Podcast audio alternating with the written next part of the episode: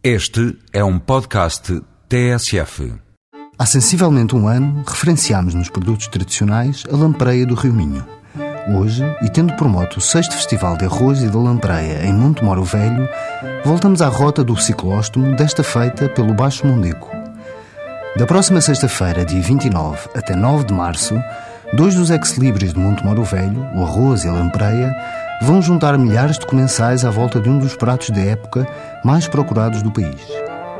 Nesta região do Baixo Mondego estendem-se as vistas sobre os arrozais de Montemoro Velho. O arroz carolino do Mondego é um produto com indicação geográfica protegida. O seu grão é o mais indicado para o arroz de lampreia, por ser longo e arredondado, o que vai dar uma consistência malandrinha à iguaria. Por outro lado, as lampreias sobem o Mondego para desovar. Este peixe, da família dos ciclóstomos, vem todos os anos, entre janeiro e abril, ao rio iniciar outro ciclo da sua vida. E eis que se juntam nesta altura numa caçarola para uma comezaina monumental. O sabor da lampreia é daquelas coisas que se gosta muito ou não se aprecia mesmo nada. Para que fique no ponto, tem que se sentir o sabor do louro, do cravinho e do vinagre.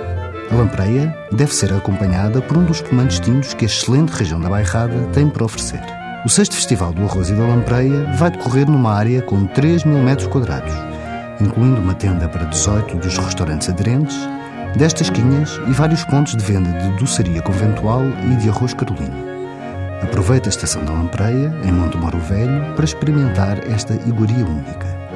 Até para a semana, com mais produtos e sabores tradicionais.